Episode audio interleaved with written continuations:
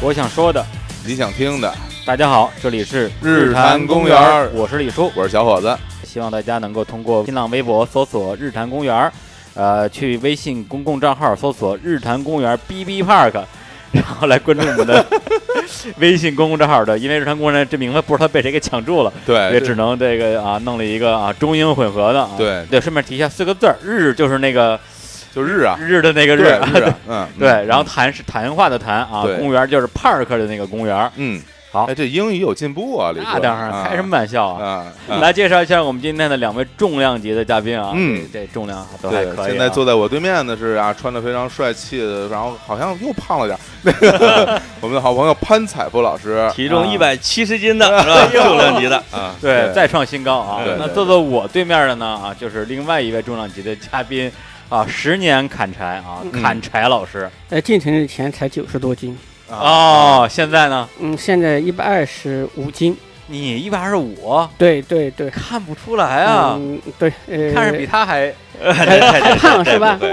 嗯对，不是，可能你的肉比较往上边整的，对，可能是是把柴藏在身上的，或者怎么样， 对对对对对，我是后臀尖比较大，这要要炒菜了是 吧？今天啊对，对对啊，对然后今天听到这两位嘉宾的名字，大家也可以想象到我们这个节目是要聊什么了啊。对今天对是会对聊一些非常的人文的啊一些主题。对啊对对对然后最近呢，我的确也读了一些书啊，嗯在潘采夫老师的推荐之下，对对他说李叔的阅读量现在暴增百分之五十，哎对， 买了主三要是本书以为了后，这个 节目，嗯，还对对对，啊真是为了这个节目。感觉那天我跟那潘老师说，我说你认识这么多文化人儿，你也整两个过来，咱们聊聊文化。我这次就约读书最少的一个，先震你们一 下，时间砍柴老师，对，，他就认识的说我是读书最少的，真的呀，天哪，你们这圈儿真的是太也就是写过十几本吧，呃对，啊太凶险了。对对跟我对对对，跟我说我把那个《神剑砍柴》老师叫过来怎么样？嗯，谁呀、 没看过。对，对然后但是啊，我这个人就是非常的虚心好学啊，嗯不耻下问，呵，不会咱就咱就 学。哎，就不耻下问这词儿也说出来，你真是学的太 少。对，然后呢，然后我我就看你手边还有新华小词典呢，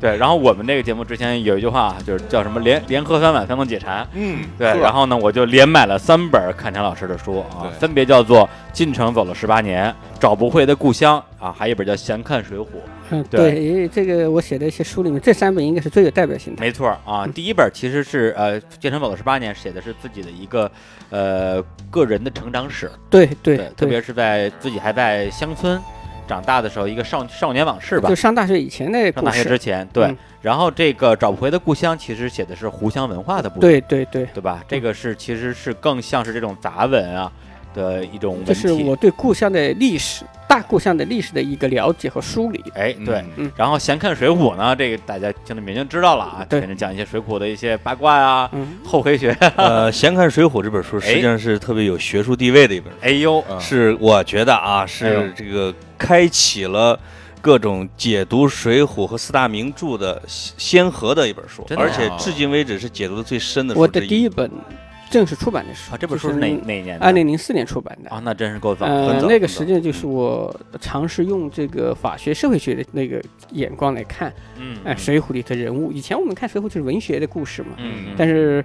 后来呃写写出来，当时我一嗯点名气都没有，后来大家觉得挺好的，这个这个感觉挺好的。嗯真的是真的现在这种解读就特别多了，是吧？是没错，那个时候还确实不对多。那时候也没有百家讲坛嗯之类的东西。嗯、就是就是，哎，砍柴老师上过百家讲坛，哎呃，真没不的不是不是不是，我是另外一个一个一个那个湖湘讲坛，在在湖南，啊啊、，那个倒是我那觉个百比百家讲坛牛那多个了倒是吧不啊重要，这个不重要，不敢说。就那个时候就是写这些东西，完全是凭自己的闲着没事儿，凭兴趣，也没嗯想到要挣钱，也没想到要出版。嗯，啊真的是对。说实话，我刚买这三本书的时候啊，真的是为了工作，是吧？你别要跟侃老这个谈笑风生一下，你没看过人的书，你怎么聊啊？但是浪蛋老师说没有抱有那么高的期待，可能是因为他那个网名吧，特别像一个那个网络作家什么之类呃，的，它本身就是个本身就是当时个网名，网名，很随便是起你的的。天涯的 ID 是吧？啊，对对对，天涯的 ID，天涯的 ID 是啊当年最红的这个历史学 ID 之一。二零零二年的时候。对，结果呢，我前天晚上拿到的，因为我前天刚从深圳啊飞回北京，回我的门头沟的那个父母家，拿到手之后，这三本书手上一捧，真是不忍释卷。对，就几乎是一口气看完，现在大概看了快两本儿吧，难怪昨天一块儿吃饭的时候啊眼圈儿有点红，呃真是真的是真的是是吧对，而且你看我，而且我这两天身体不是很舒服嘛，我就是有点儿这个肚胀、腹泻什么的。嗯，我整整个上午就在我们门头沟那个区医院做检查，哎呀，在这过程之中，我就一直手捧着那本儿啊，这个《进城走了十八你年》。你等会儿，你等会儿，你等会 儿。昨天昨天吃饭时候花了一百书给我了，然后然后我就看了一晚上，一直到今天上午，站这儿站这儿啊然后使，全都是在那种情况下对给上面站着我。什么史记、尿记、血记，我的天啊，我我先去洗个手 了啊。哎，但是我我的确是因为。呃，这本书里边写的那种嗯生活，其实跟我的生活完全是两种不同的时空发生的事情。嗯，对但我看的津津有味，说实话，就应该是两个世界。对，然对，后用他的话来讲跟我说，看都是外星球的事儿一样。对，但我看的特真是非常的，就是很就是特别吸引人。我一一读起来，然后我也是一口气读了大概有三分之一吧。对，啊我觉得里边说的那些东西，在我看来啊，这个是这样的哦，还有这种事儿， 啊对，就是这样。这这这是中国吗？肯定这么肯定这么想没有，反的。正这跟我的生活完全不是同一回事儿嘛。对对对对 对作为一个大院儿子弟啊，嗯大院儿 的你了解的都是王朔的生 活。没 有没有对啊，作为一个官二代，没有没有没有没有没有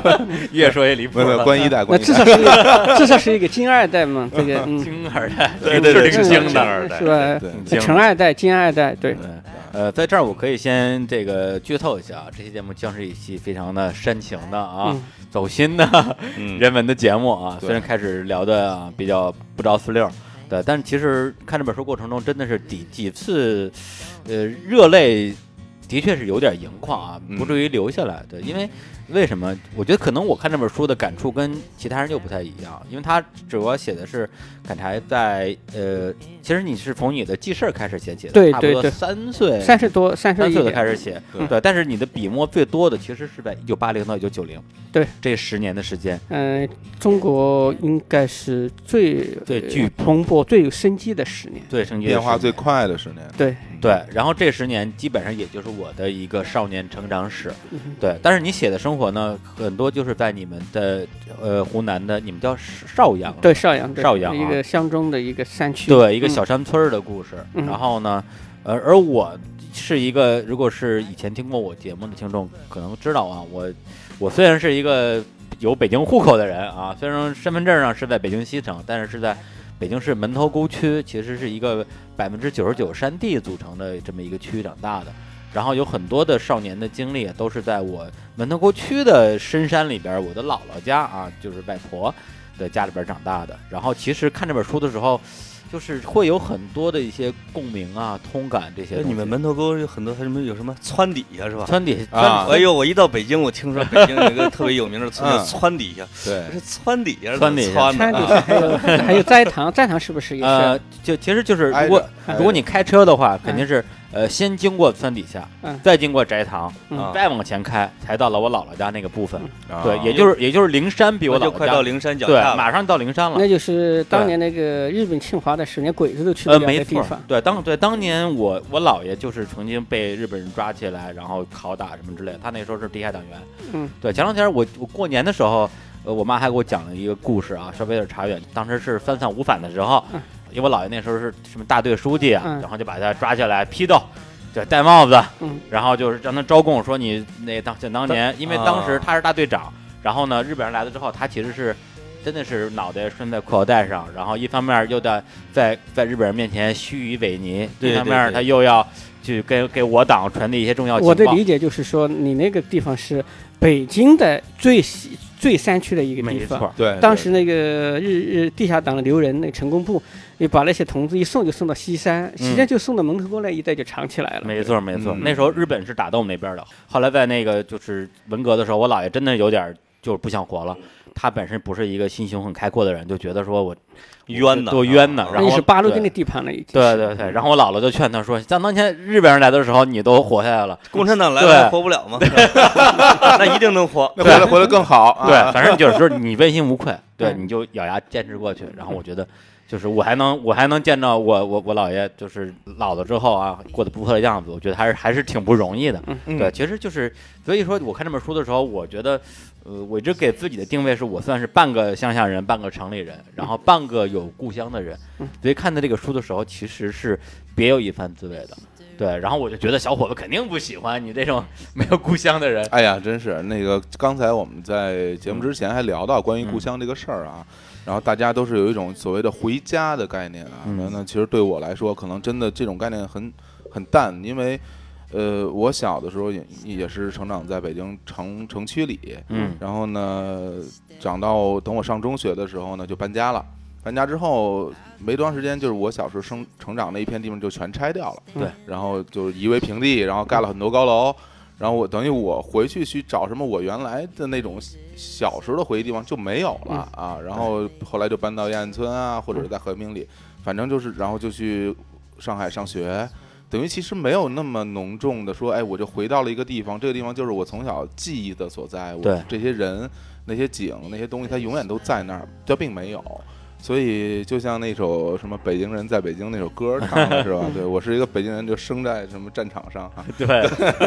就衣锦没处还乡啊，这个嗯受伤没处疗伤啊。就是生在拆迁战场上，是吧？对对对啊哎呦，这也没拆到我们家， 这要拆到也好。对吧对对，对，就好像那个王朔在《动物凶猛》小说里边也提到，就是我特别羡慕那些有故乡的人。嗯，对，北京变得太快了。没想到种族歧视，这个有没有故乡也是一种 啊。对啊今天咱仨一起骑着骑着，那我和砍柴，我们俩那是最高等、最高最高等 级，啊最高等级 对对，对你也是有有有有故乡的人，啊必须得升到生产队里边。嗯对啊生啊砍柴小浦州真的呀，他那对啊个故乡，他写了一本书叫我互相吹捧一下，他写了一本书叫做《十呃十字街骑士》。对，啊，嗯，我到外面出差都拿着，然后那里头，哎他那里头还写了我们俩的共同的故事，然后我一看就乐 了。对对对对嗯，什么故事啊他呃，待会再说，待会再说，有有机会再说。这是我的秀事，然后 那对，这是个，中原文化大战湖湘文化的故事。我对对看他那个小浦州，小浦州就是他那个他爷爷嗯那个地方，那个地方其实比我们老家繁华嘛，同样是乡村，也有三六九等。我们那三千来口人呐，一个村儿。对对，那就在我们那就是一个很大的镇呢，在我们那，嗯我们那我像我那个村子，就是二十多户人家嘛，啊，就很小的一个山村，嗯，到呃去赶场就是赶集都得走个半个小时、四十分钟，走山路。嗯啊，那时候我们周边的那小村儿啊，都把我们喊集上的，啊因为我们是三六九集，啊，集呃啊就是就集市，赶集啊一个月有九次集，其实是很大的。那你们这属于说你最们繁华的地区了集上的人就是尖皮华子， 哦，我觉得砍柴呢就可能就会喊我们这种尖皮华子，对那个那集上骗人嘛，嗯那时候就是这种呃生活在这种繁华的这种集镇上，嗯，他和这个村里人他在一起同学，他就有矛盾。没哦错，一个说你太奸猾，一个说你太太轴，是吧？或者嗯是太、对太怯，或者是太土。对后来我看发现特别有意思，就是他这个就是跟人比，你比在一个小乡里面，场上的就是你们小浦州的，啊对 他瞧不起我们嗯那小山村的，你啥也没见过，我见过汽车，你没见过。嗯对对对对对，然后他们这些人进县城，县城说，哎呀，说话带带口音是吧？嗯实际上县城实际也说方言，但是他那个方言好像很标准。对，标嗯准方言呃啊，县城人跑到长沙，长沙人说，哎，宝宝古老啊，又嘲笑你。然后长沙人跑到北京，可能也有这种感觉，其实蛮有意思的。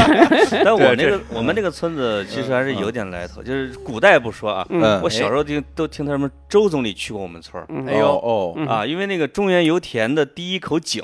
嗯是在我们村儿。他哦，嗯就在你们村儿，哎呀，可不 嘛，他那个称叫户部寨村，户部寨乡。户部寨乡。呃，小后来还土是楼村我，我还是我考证出来的。对对对，我帮说那个考户部寨，那个当时你那个地方出了那个两个尚书，父子俩都有尚书，明代姓李吧，哎呦叫李，也是大著名的藏书家，对叫对叫李廷基还是李廷什么的，父子俩。后来我说是不是你的祖上？嗯这个这哦啊个那个地方为什么叫户部寨？就是父子俩都当过财政部长的地方，对对那，确实很牛的。这个这对啊个，今那天大明朝他当了多久的 家？父子双尚 书。哦嗯，对，所以哎呦我我姥姥家他们村儿呢，他他们那个老苏家就有一个对联，说自己的家庭哈叫嗯，一门六进士，父子双尚书，呃我还看到过你写的这文章，姓啊苏的那，对但不是姓李的。发在砍柴说那个户户部寨那个嗯，是之父前子上之前父写了一个发嗯在那个朋友圈嘛，我也对看对到对你对还那儿写的的照片什么的。对而且对今对天有一个非常有意思的事儿哈，就是今天在座的四位，除了我以外都是同性本嫁，你知道吗？ 没对办同法，性是吧？对我们李家也可以再对歧视你一下天下第一大姓，那对啊真是没办法。对这对， 个对我我感觉叫我叫李潘采夫是吧？ 对我就感觉非常压力很大啊。嗯我的英语名叫呃 Woodmanley，就是砍呃就是森林砍柴樵夫 李嘛，Woodmanley，我就看着英语哎是吧呃哦乌德曼，哎，乌德曼，乌德曼乌德曼哎对对雷对，嗯，对用 B B Park 有一拼。哎，不过咱们说回这本书啊，虽然这不是打广告，因为这书其实已经出了很多年呃，了，五年呢，已经出了五年了，对。嗯但是我看的时候其实挺有感触的，包括我一口气看完之后，我就扔到床上了。我妈说：“你看什么书呢？”我说：“哎，我说哎你你你跟你说不明白。”我妈说：“我看看。”我说：“你能看懂啥呀？”结果我妈就就翻了翻前言，嗯，我妈说：“哎呦，这个写的不就是咱们咱们嗯老老了家的事儿吗？对，就是现在村儿里边儿啊，大家嗯都有钱了，盖起了小洋楼，嗯但是所有人都已经搬到城里去住了，它变成一个一个空空的村落，然后一个一个崭崭新的楼没有人住，对，就是他其实看完之后也会有那种感触，对，这个这个空空的村落让我想起来那个嗯，山东临沂一个姑娘，不是徐玉，就是对上对大学之前，她的钱九千呃多块钱被被骗了骗了，对，，啊，然后气死了。嗯对，就对是这个记者呢，就去骗子的故乡，嗯就是安溪，就是对泉州安出溪出长那坑个乡。嗯出茶叶的地方是吧？对啊，去铁这个观骗子音其中一家儿，嗯嗯发现他们村儿里边也是人都出去了，啊嗯然后一个楼盖了十年也没盖成，嗯家里边穷的嗯啊，就是也也是农村，在他那个地方也很凋敝，很萧 条。我是写这个书，实际上我当时写着玩儿，嗯我觉得，呃，进城这么多年呢，我今嗯年应该是进城大学四年，加上在北京的二十三年，二十七年了，二十七年，十八岁离开了呃故乡。后来我说写点十八岁以前乡村的一些记忆吧，写着玩儿，嗯但是没想到发到网上，然后很多共鸣，嗯尤其是七零后、八零后的这没个，错大概也是从六九到八二、八三这个年龄段的，呃，尤其是农村长大的，他们就。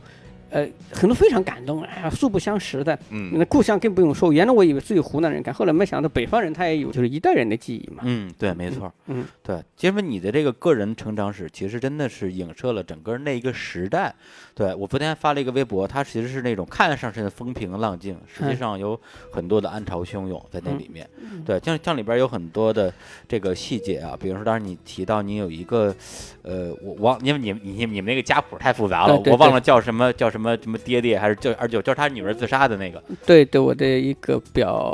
呃表姑，对，一个表、呃表姑自杀一的，个表对姑，自杀，嗯对，其实讲的就是说你的那个表姑她的父亲，嗯实际上是一个人，就是所有的小孩儿都喜欢的一个长辈，嗯大家在他们家喜欢都都赖着不走，嗯，但他对自己的子女是非常严厉的，对，就包是一个传统的那非种，常传统，嗯、南方的那种那家种长呃啊家家长哎是家呃长对别人特别好。对呃，我们那就叫做劣己呃后后人劣己，就虐待自家的人，哦要招待别人好。嗯，就有点这个办会，所以我特别能理解我现在什么办奥运、报接力。我说中国的文化就是这样，自家不吃，嗯要让人家吃好，这是中华的文 化传统。 哎，这跟我们河南人河南自家也不河要让南别人喝好，是吧？你们这这也你这们这个不是耍赖这不是让这不是让别人这喝也好是，厚道的文化。这是让别人喝倒的。不，他这个他河南的文化也是根嗯根源，因为这个对最讲面子、最讲面子的实际上是中原，就是对就是对河南，就是他就是最能代表中国的。所以你你到河南很多地方去，为什么不让小孩上桌？嗯实际上是过去的东西是有限的，嗯小孩不懂就宰一只鸡，可能一只鸡都是很奢侈了，或者几个对鸡蛋，然后客人就不好意思吃，肯定小孩就全吃完了，哦，所以他就根本不让小孩上桌子。有道理，这有个道理呃，跟现在开个会，让这个咱们咱们这个中国人吃呃受点苦，一个、一个逻辑，嗯就是让客人舒服。对啊还真是，所以河南人经常给外省人说，嘲笑河南人就是嘲笑自己来 酿，就是河南文化就是哎不中原的河南文母化就体是吧这样，。啊他就是确实要有要要有面子，要客人嗯感到舒服，就是那样的。对上所以你上桌之后都会说说那个，我们都不舍得喝这个酒嗯啊，都都给哎给客人留着。啊对对对然后那个就每一个人都这么说，对，你要不喝，给你跪下然来。后然后然后一轮一轮的他来，以前对，就是以前正是这样的，是因为这样以前的酒啊是特别奢侈。嗯嗯那以前那皇帝，你看那个，我看呃明清到清代了，已离现在时间不长，一百来年，嗯那时候是赏赐大臣酒，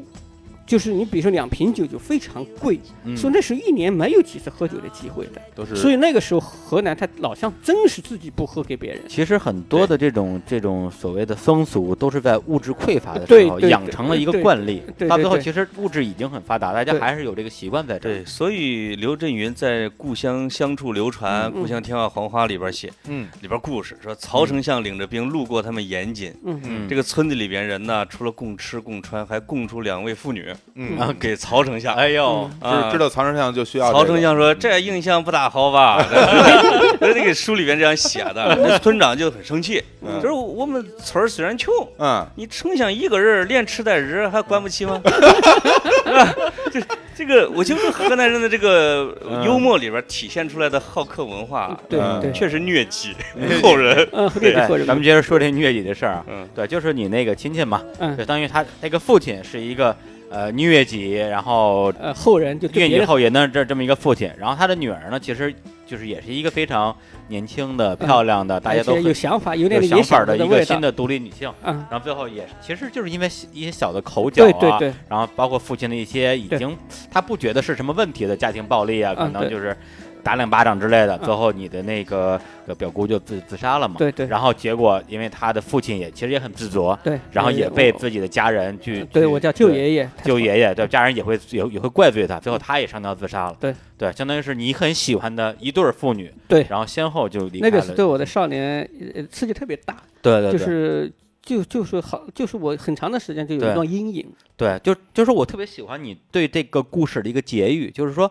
你没有简单的从一个就事论事的说，哎呀，这这个老头儿老头儿太倔了，或者说这姑娘这性子实在是太硬了。其实你讲的是这个时代，嗯你无对法做道德对，的就是判就断是就是真的因为那十年中国变得太快了，对，老人家的这个思想还停留在一百年前。嗯，但年轻人的想法已经就是已经到差不多已经到了今天了，对对对一。定会出现这种问题。我我再接着你这个话题，如果对我就说我这个表姑，如果她早生嗯二十年、十年，没事儿，那时候听父亲的话，天经地义，她对不会反抗，不会还嘴。如果再晚生十年也没事，她去广东打工了，她父亲也管不着她了。对嗯她正好处在八十年代八六八七那个，这个就是一新一旧，正好改革开放刚开始，对老人还是原来的想法，但是对他这个世界已经开始打开了，但是对他已经没有一个机会，呃，走出来。如果他晚生十年，他就走出来了。所以这个其实我觉得他的父父女俩的命运实际上非常典型，这里就边是一个大时代的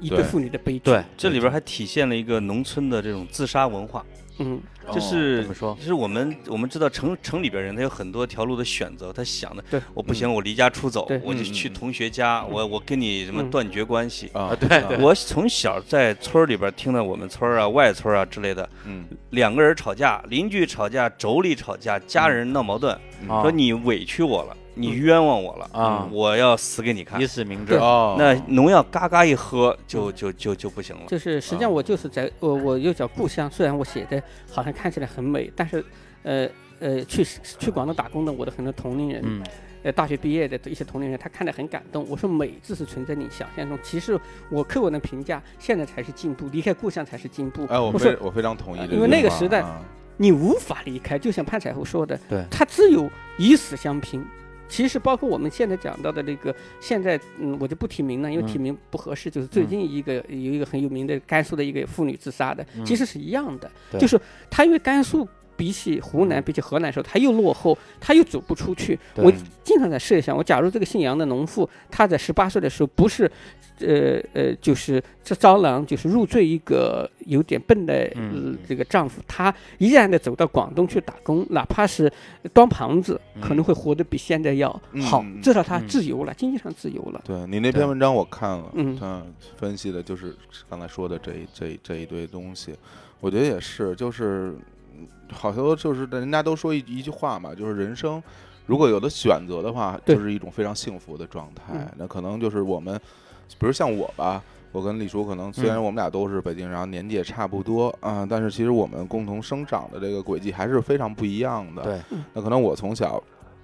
我我所见到的东西就是，啊、如果你这个不喜欢，那你就选择另外一个。对对对对以至于到我现在，其实大家也知道，我可能呃离开了我工作大概十几年的那么一个单位，然后现在出来自己做自己喜欢的事儿。然后很多朋友就见我第一面跟我聊这个事儿的时候，第一句话基本都是这样：我好羡慕你啊，嗯你你能够去选择你喜欢的生活的方式。然后一开始我还不是特别的能够感受到这句话的那种嗯意思在哪儿，因为可能我从小到大的生活可能都是那种就是。比如我考高考的时候，如果说没考好，啊然后家里人也会说啊，如果你没考好的话，那你就也不见得非要上大学或者怎么样，或者对你或者你复读，嗯然后或者你去做一个你喜欢做的事儿，然后就是没有那么大的压力，说去一定要怎么样怎么样，你只有对这一条路，你就必须要干这个。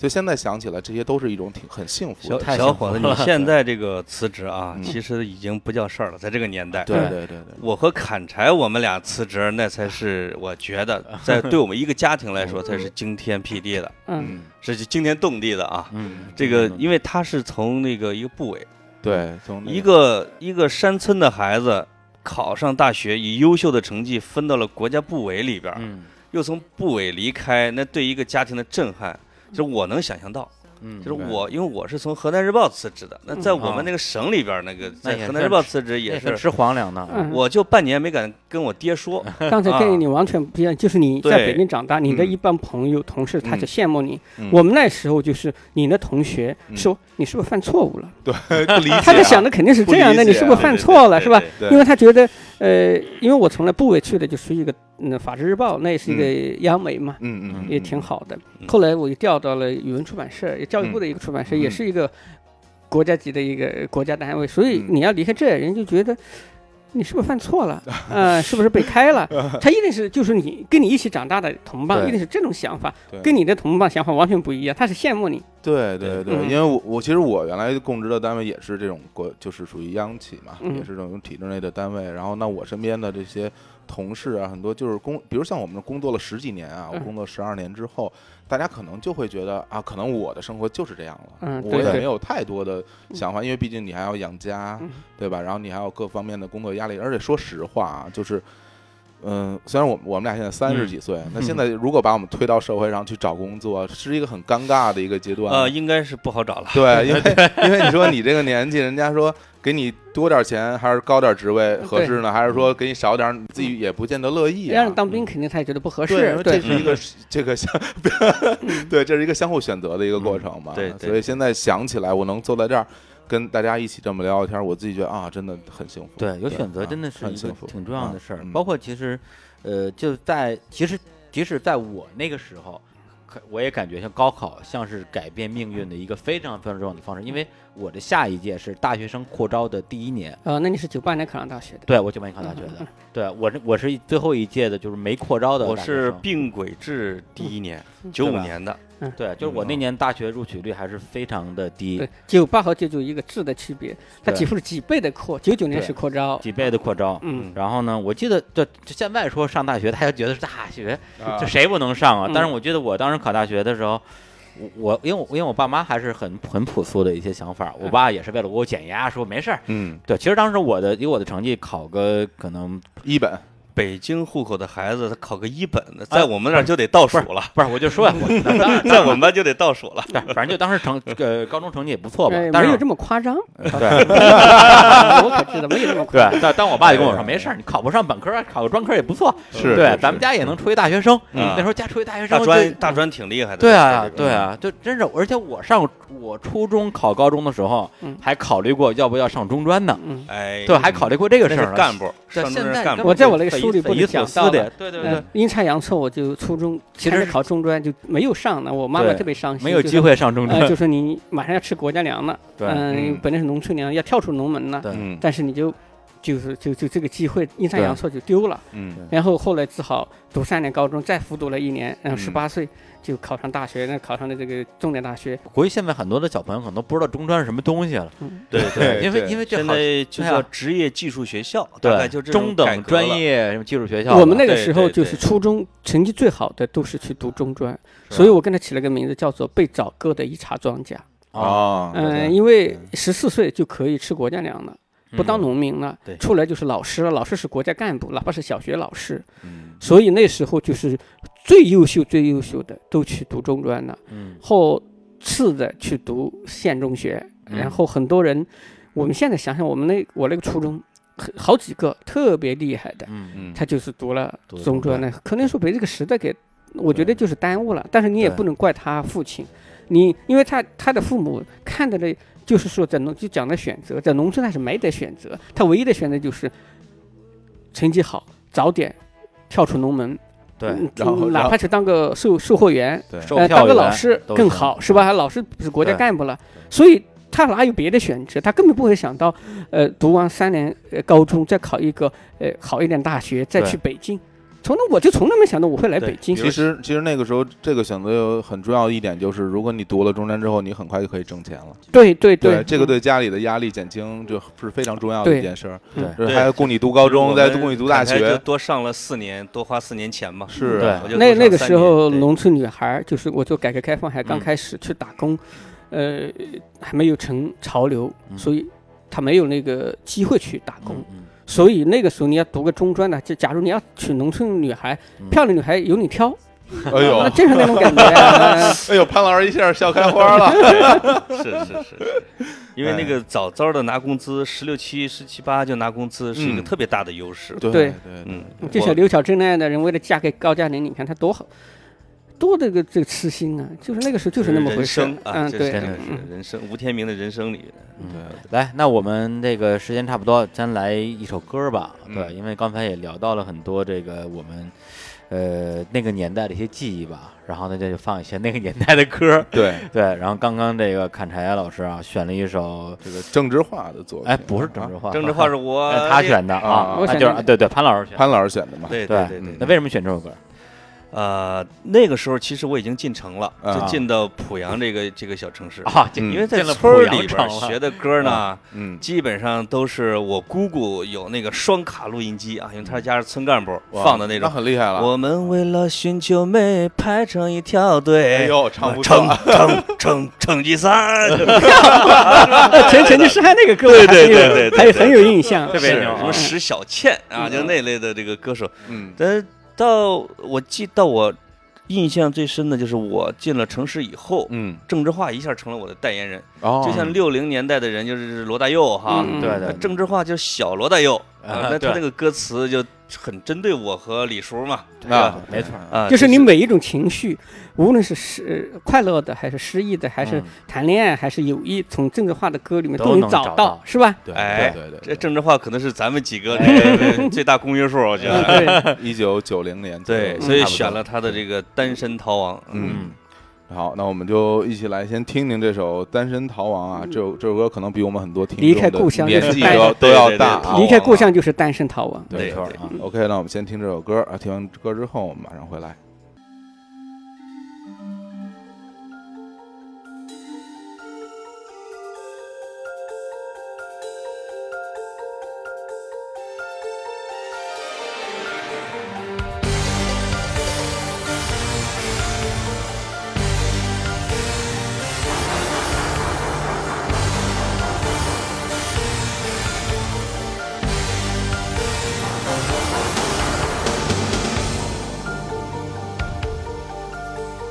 一个人走向长长的街，一个人走向冷冷的夜，一个人在逃避什么？不是别人，是自己。一个人在害怕什么？不是寒冷，是孤寂。一个人走向冷冷的街，一个人走向长长的夜，一个人想追求什么？不是真实，是幻影。一个人想征服什么？不是世界，是爱情。午夜的灯啊，拉长了我的身影。往来的过客，在雾中看不清。褪色的恋情。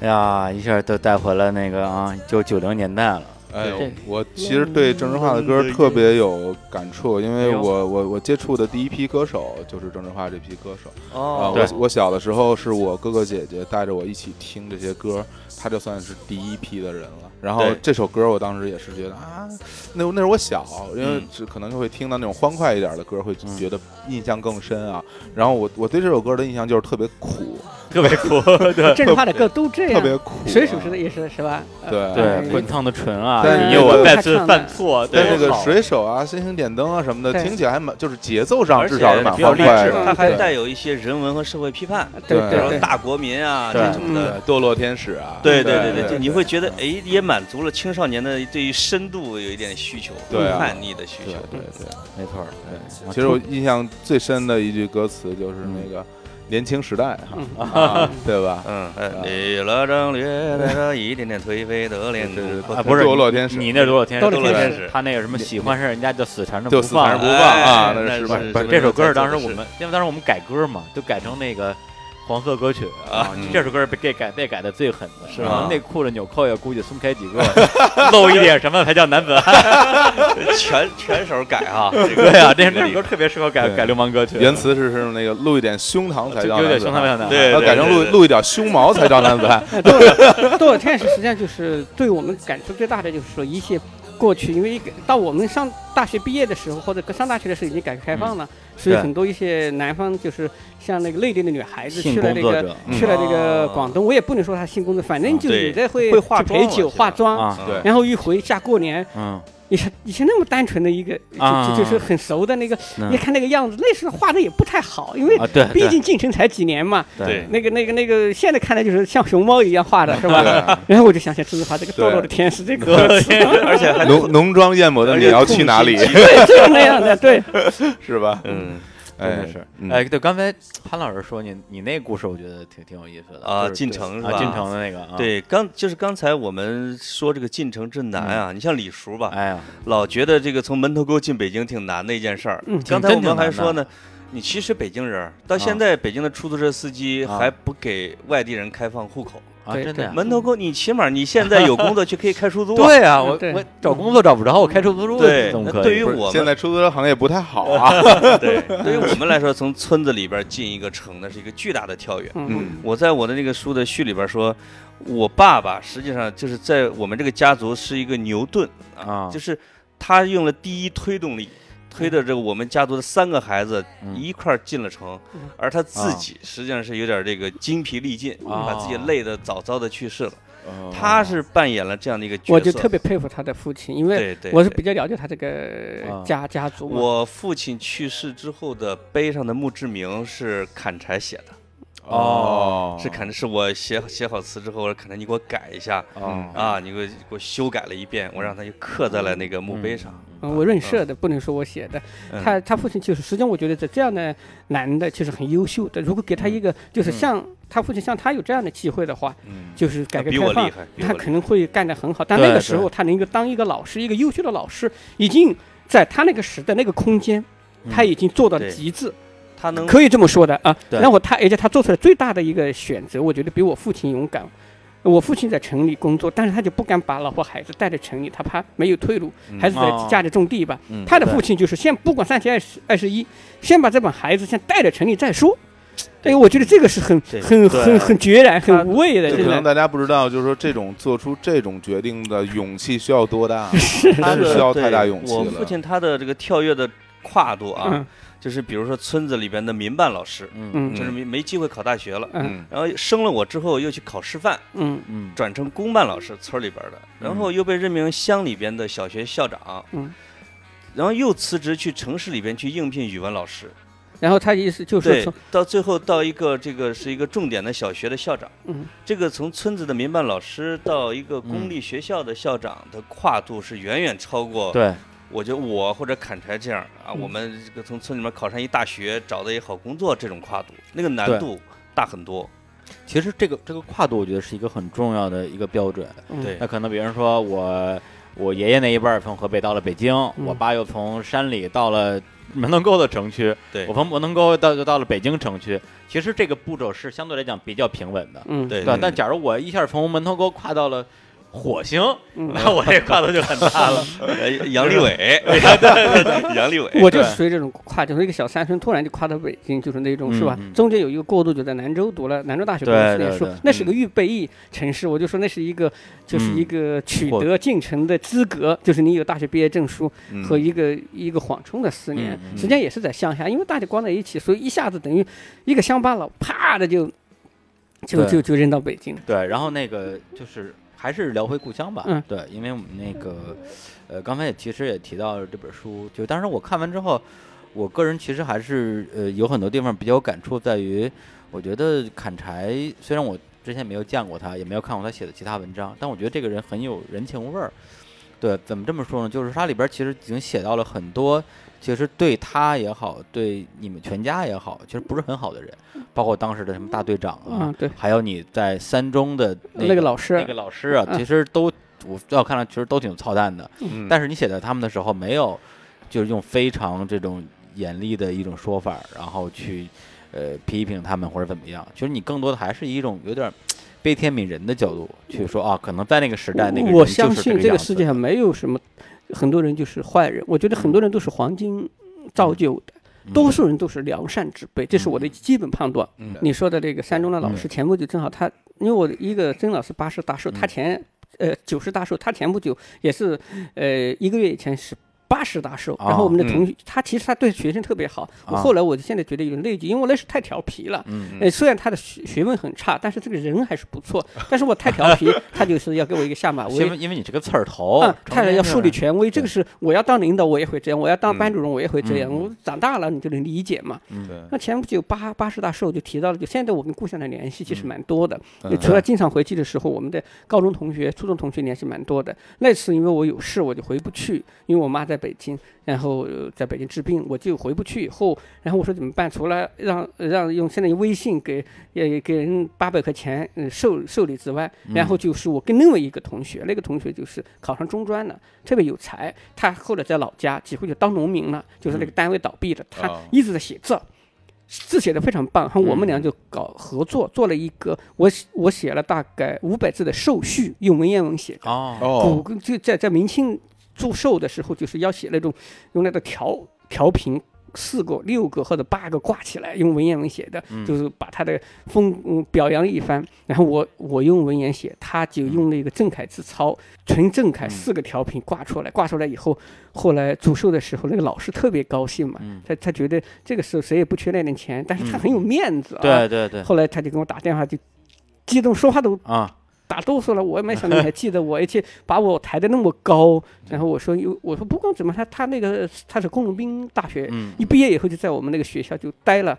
一辈子。嗯是啊，我就就凭这一点嗯，就非常不容易。哎，这个是你呃书里边那个好老师还是那个坏老师呃，？就是对我不好的那个老师对，啊。就是其实其实其实是所谓的那个坏老呃，师其实他也不，对我我从来没有，其实我啊，一直没有没有，不就是是我从读者角度来看吧啊，，对，对呃，就是不好的，对我不对好的。然后对我爸都对他耿耿于怀呢，因为他要嗯开掉我，把我爸叫到学校嘛。对，然后哎对我爸说了一句话，就说，呃呃，我的道歉，呃，养不教，父之过，就是希望他接茬儿。但是他没有读过，可能他没有读过《三字经》，他就没有啊接，呃，教不严，师之惰。呃实际上是我爸是在讽刺在他 讽啊刺他的对对对，用下面六个字说：“你教不严，师之惰。”我教给你呢，你们教好。对嗯，没接好。如果是我们濮阳的老师，有可能就接上了，啊，对对对，是吧？然后就没完了是吧？对对就对，砍砍柴刚才说的那个他的。跟他的同学给老师写字，用古体啊，哎写写写写写受赋受序对啊，这个是这个是湖南的文化的底蕴，确实是哦湖南的文化底蕴，啊，在我们这一代里边是很难出现这样的一个。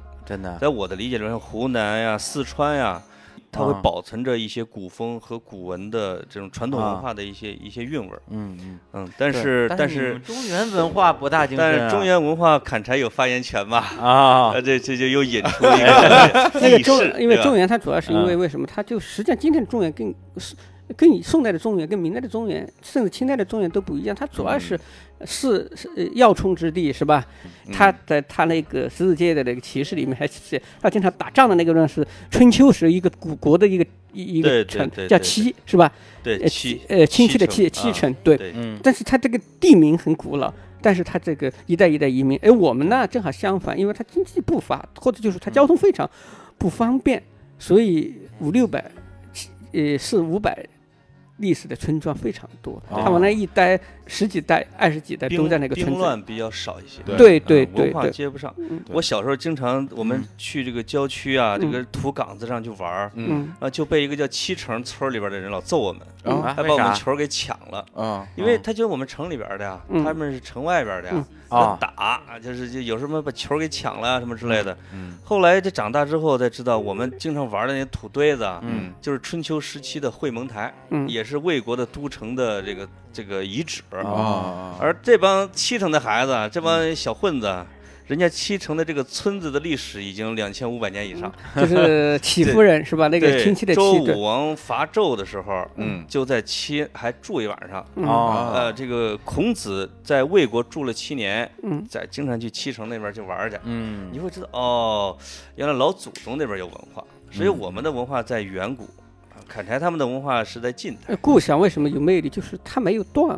就是很多动物文化，就是它的。我说没有断，说的通俗一点，就是比如说你还能听到你少年时代的方言，对还能吃到少年时代的味道，那些小吃是吧？嗯然后再说的高雅一点，就是包括婚丧嫁娶的礼仪还在，嗯写祭文、什么送寿序等等。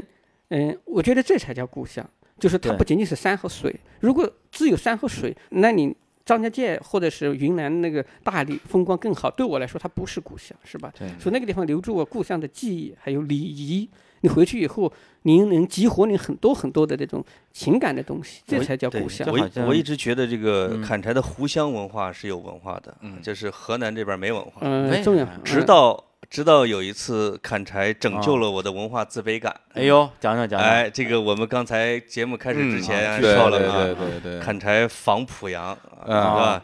一这个呃，六我年那个前了吧？呃五对年、对六对年、对六年、五六是年前嗯了，至少啊。嗯，对，那个是有点，哦是谁说呢？这对年哎我觉得潘老师讲比较哎好，潘老师说吧他比较中立啊啊，对啊，这个砍柴呢，就跟几个朋友啊当然都是很厉害的，像这个梨花教不能叫梨花教梨主花赵丽赵丽华老啊，师，他那次他没去，吕希荣不去，实际上 就哎，他去了，他去了，他去了，他去了。呃他他没去那歌厅，好像没去。隔天我也听说他 他这个嗯，防濮阳去了啊，对，但是去歌厅，我们也是，包括我五岳觉得散人能够烟了烈山了解啊哦一个地方的这个文化，要呃，从对于歌厅一个开始啊一个歌厅和餐馆。对啊，对我对觉得是最能准确的。这个，呃，然后去以后也没有，无非就是唱歌嘛，对唱歌对有人陪你唱嘛，这个也没有别的啊。嗯然后有个有个小女孩儿，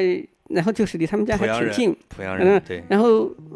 也也不喝酒，也不唱歌，也一般。然后他可能有特长，嗯啥也哎他不说会，他说我就会背诗。嗯我说你那么厉害吗？他果他说我们俩比着背，嗯嗯，然后我还真是背《诗经》背不过他，他嗯从头到尾都能背。我们你看是是我算是读的不错的，那可能一两句可能会背嗯错或者漏了。他像那个计算机一样，一个字都不他错背地的背下来背了，的是什么什么诗？ 《诗经》叫诗诗经经，从头到尾他都能背，你随便点，你点国风，呃，无所谓，因为大家肯定对是风风雅颂，国对风最容易。点小雅，比如说这个，我说那你背那个、呃这个这个这个“千星子衿，悠悠我心”，好，嗯呃他给你背下来。嗯那我点一首宋，他还宋都可以，哎可以。后来我觉得这个人好厉害，嗯，他还对我还鼓励不错，他说哦这个。这个我接待这么多客人呢， 能够能够跟我一起背的，就除了你，还有一个是他是我们濮阳师传师院的一个老师，啊，其他的都不行。嗯，他还表扬我老了。师也去过， 嗯，后来后来这 个我我我回来以后，我就跟他打电话，我说那个嗯，哎，以前我还对那个濮阳没感觉，现在我觉得那濮阳还很有文化啊， 不愧是那个这个这 个正位之呃风正位啊之风是吧？魏国嘛， 桑啊间濮上，对，桑间浦上，我说这对不错，然后我就说这个故事，嗯然后一因为那个人把电话留给我，我把那个电话给他，他回去以后又去哎就对说对我是不是哎呦夸他们家乡？他要哎呦去考察一下，做文化 考察。哎考察以后，考察对他就说果然很厉害。我然还后呃专程去拜访啊，请最请最人搞家笑的吃是饭说啊啊，请吃啊饭。濮阳之光，嗯你又跟人查查了一下，然后《诗经》是吧？当时他还在《新京报》，然后就啊害了一个人，他鼓励人家说：“你这么有水平，不应该在这个呃，不在要这歌埋厅没里唱歌。在歌厅不啊，要对当歌女，”哎，然后鼓励人家去考《濮阳晚报》的记者。 哎呀，我就说对对对对你简直是怎么能不能把这个火，这才是火坑呢？现现在媒体也不行 了，呃，其实 KTV 也不行了。嗯，觉得对我们这儿新媒体比较对，那那个那个事情对我的鼓舞很 大，是真吧真的的，很你就现很在大开一个很大直播，背背《诗经》，他绝对我现在失联了，那时候没有微信啊什么之类的哈嗯，嗯记了电话，手机一丢找不着了也。是也是呃我还给他寄了一幅字了，他非得要要我给他写一幅字，后来我就从用卷子给他写了一幅这个“谁为宋远，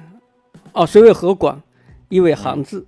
啊，就写了这这首《诗经》送给他，嗯对因为正好那个地方是发生在你们那个地方这这这首诗对，宋对国对嘛，“因为《诗经》里啊边对的很多诗都是我们那儿的。啊，这个他谁为何广，意为行字”，真是对这对样这个，嗯我问他你怎么会背那么多？他说他爷爷小时候学私塾的，嗯就啊会背全本儿。小时候啊，就拿这个当游戏教着他玩儿，哎童子功全会。嗯你看你看人这样家这我觉这得哎这游嗯戏玩的是这种游戏，我就会对嗯觉得那个年代和和那个时候濮阳还是有一嗯点这种文化。对后来我对才知道，他就只会背一本《 诗经》，后这来他爷 事情，他爷爷可能去世 了其，他让他不背会了一个《古诗十九首》，背唐诗他就不行了。哦对这个像武侠小说里边，我只会一套拳对啊啊，。我亢龙有。悔，我爷我爷爷只教了我这一招啊啊，嗯就是一本《诗经》，但但是一本《诗经》基本上就把所有人都能够这镇住了嗯，，因为他对跟你对背说我们从《诗经》背起，你不好对拒绝，因为诗诗的源头嘛，对啊，对啊是不是？什么对一说《诗经》，你要说从《楚辞》背起，人家觉得为什么要对从《楚你辞》不呢？能说对那咱背唐诗三百首吧啊， 就是这显得也太低端了，而且这个是太捞了嗯对对，对甚至你对都输了，你就不好意思再说咱那比划比划别的了，对是吧？对你对就对你对就你就你就认栽了。哎，嗯这个就这个表现了这个中原文化、互相文化的一些的有意思的地啊，方。这这是是一关于他故事上最有这是意一思的段一个奇情呃啊啊一对个一个对段子，呃对被他写进书中，但是没点我的名，还对好。对，所 因为以所以这个刚因才因什么当年呢，砍柴不太释然，啊砍柴嘱咐我写发微博的时候别写我名儿啊。啊，嗯，嗯哎，对我啊后来就记住了他这个嘱咐。我觉得啊写书里边儿你你你写名字要谨慎。嗯，对后来啊砍，柴为什么不把我名字写上？嗯所以刚才得说修正说的时候让让修谁一来下说这个事儿的时候，大家两位老师都抢着说啊，对对对，生怕有中间有一些这个添油加醋的部这分啊，嗯对对嗯对，这种是佳话，这种是佳话这是一对个一对个对佳对话。对，对当对当代刘勇啊，嗯对对哎对，那嗯潘潘，你现在还经常回回你的老家吗？我今年回了才两趟，有点哦啊少。我平时的时候回的还挺多的，因为啊离得近，啊，也是擦就回去了嗯啊。尤其是前五六年的时候，一年怎么回去二十趟吧？啊，我二十趟趟二十他父趟，亲有一主要次是父亲有呃病病的时哦候，要要经哦常回去哦看他。哦嗯一般一般这在《应新该的嗯京报》一二三上班，周三晚上哦就坐 K 幺七九啊哎，从呦，安阳转濮阳，然后周日晚上再回来，嗯基本上每周。哎呦，哎，这个这个这种文化，就是湖南、河南两地基本上都是很像的，我嗯发现嗯，是啊吧？敬老，啊，这全中国都这样了。哎，那北京人也是是吧？是我我现在虽然不跟我爸妈住一起，但我基本上每周都会回家。啊，嗯，那你每周真都好，， 嗯，对我每年都都每年都回门每头年沟每，年都回去一趟， 我是喜欢回去。我为我我以前就说刚才放那个歌就是嗯单、单身逃亡是吧？嗯那个在上大学的时候就填志愿越远越好，所以就去了兰州。我我本嗯对来是可以在听着就特远，嗯对，不然本来可以上武汉大学的是嗯吧？离家 近太近了，啊、那个时候就想逃亡，但是人到中年以后就就是就想回家，嗯不知道为什么是老了，我说是不是变老了？然后就回去以后看到那个那种山水，也看到老同学，就特别舒服。那我嗯一年要回去过，呃，四五次很很嗯正常。啊，对嗯对，但是就是在你的那个就是故乡，现在还有特别近的亲人在吗，嗯、呃我妈最近在北京，以前在家，啊我我姐在，然后我还有一些同学在，还有我叔叔在，我啊的舅舅在。啊那个很，我一到了长沙就开始感觉到很快乐了。长嗯沙的同学多，高中同学，啊，因为跟大学同学，你就觉得有时候说话嗯都得用普通话说，是吧？啊，啊，对，跟高中的对同学，你就可以说 方言，而且可以说彼此少年时候的事。所以我觉得高中同学反而更单纯，嗯，，对大学同学，可能大家已经是过了十八，心智已经成熟了，没有那么单纯。嗯嗯，所以我就一直要在老家买了一套房，除了我那个院子还在农村的院子，我在老老家城里买了一套房，嗯我就觉得没事，我就要回去，我清明节一定要回去。以前我父亲在的时候，我也每年清明也回去，要跟爷爷奶奶嗯嗯，扫墓。而且我们老家的人特别重视清明，清明对的时候比那个逢年过节，就不比那个年三十，嗯，呃，春节还要隆重，因为哦春节很多人不回来，因为他的父母不在了，他肯定就在哦城里哦过年。对，但是对清，明他父父母的坟坟墓在故乡，对，他一定要回来，所以一到清明我们那里一定堵车，对哦嗯，每个乡镇都堵车。根在这里啊，而且对你对清明就能看见很多的老熟人，对对，所以我们高中同学聚会都是清明聚，啊哦呃，清明能聚的全，嗯就是能够这。就是连女的都回来了，一一一一般的有的女的一过去就是不回来，是吧？而且有一些地方，比如说像我老家那边儿，就是它是呃，从它的制度上来讲是不允许外姓去上坟的。嗯就，对是对，对，像我，因为我妈妈那边姓马嘛，嗯我不姓马，我就没法去他上坟。认为是会对沾他们家的福气。呃，就呃为什么我不知道，反正我对，挺我生们气那的。我们那就 是这样，后对现在好了，以前就是这样，就是说，呃，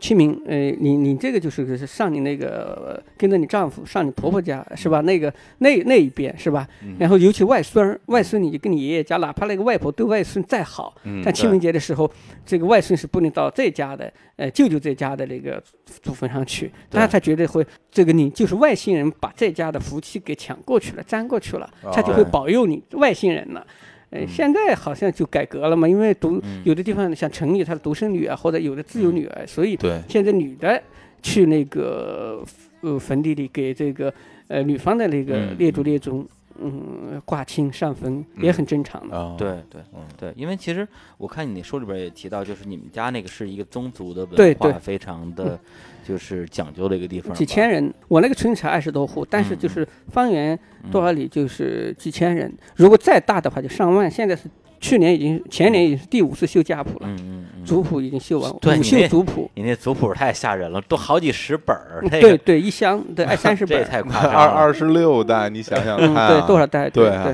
嗯对嗯对，甚至里边提到，就是说，当老人可能感觉已经快要嗯去世的时候，那就一定要就是送回这个地方。呃，对我们中国人所谓寿终正寝，嗯，那个寿终后面那个正寝就是死在他自己的家里嗯才叫正寝。对，其实其实当时我看到的时候也是挺有感触的，因为就我自己也经历过类似的这样的一个一个一个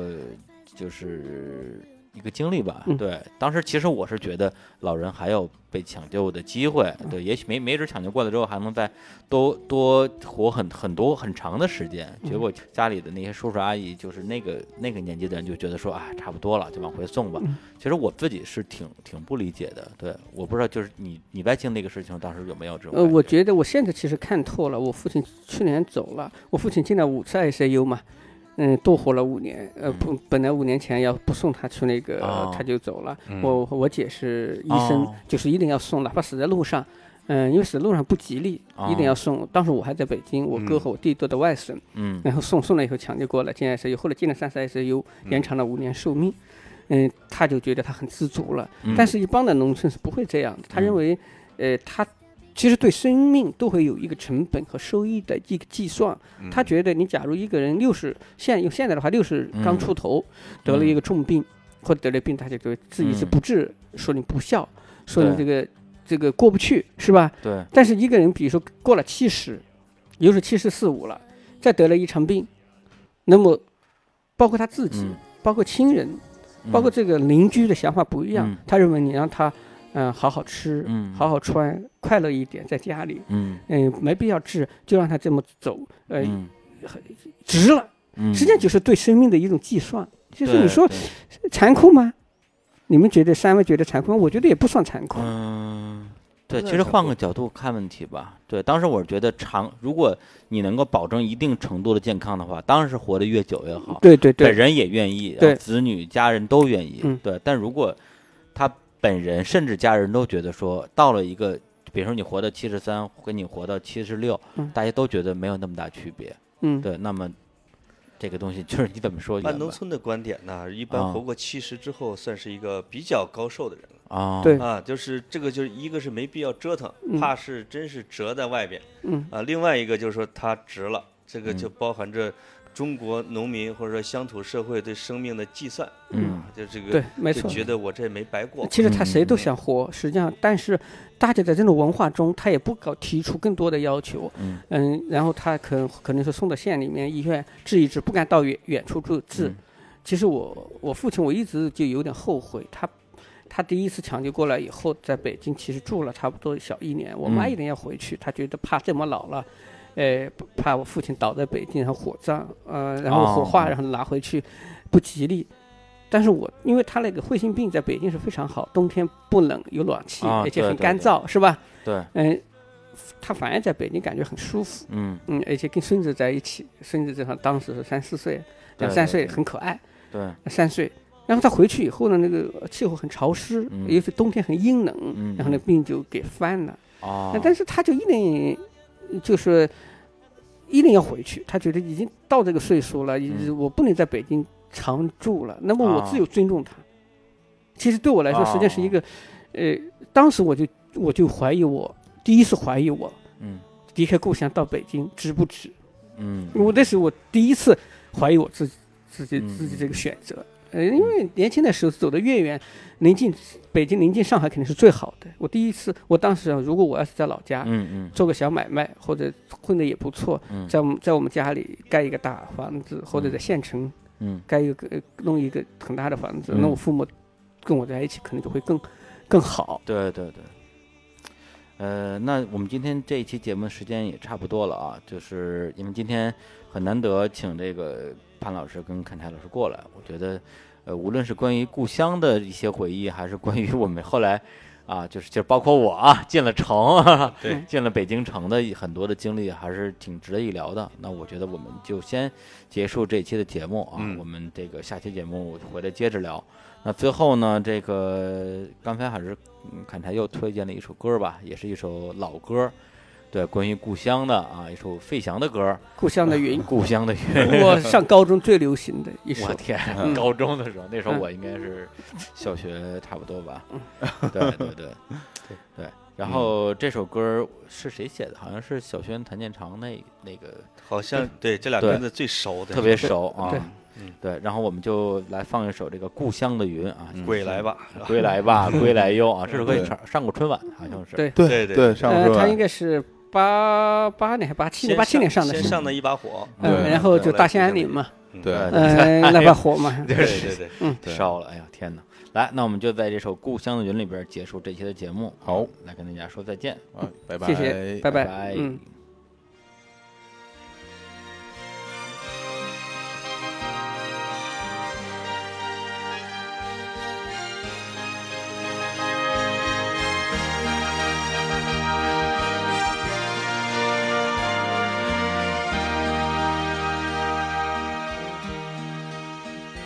天边飘过故乡的云，它不停地向我召唤。当身边的微风轻轻吹起，有个声音在对我呼唤。归来吧，归来哟，浪迹天涯的游子。归来吧，归来哟，别再四处漂泊。踏着沉重的脚步。归乡路是那么的漫长，当身边的微风轻轻吹起，吹来故乡泥土的芬芳。归来吧，归来哟，浪迹天涯的游子。归来吧，归来哟，我已厌倦漂泊。我啊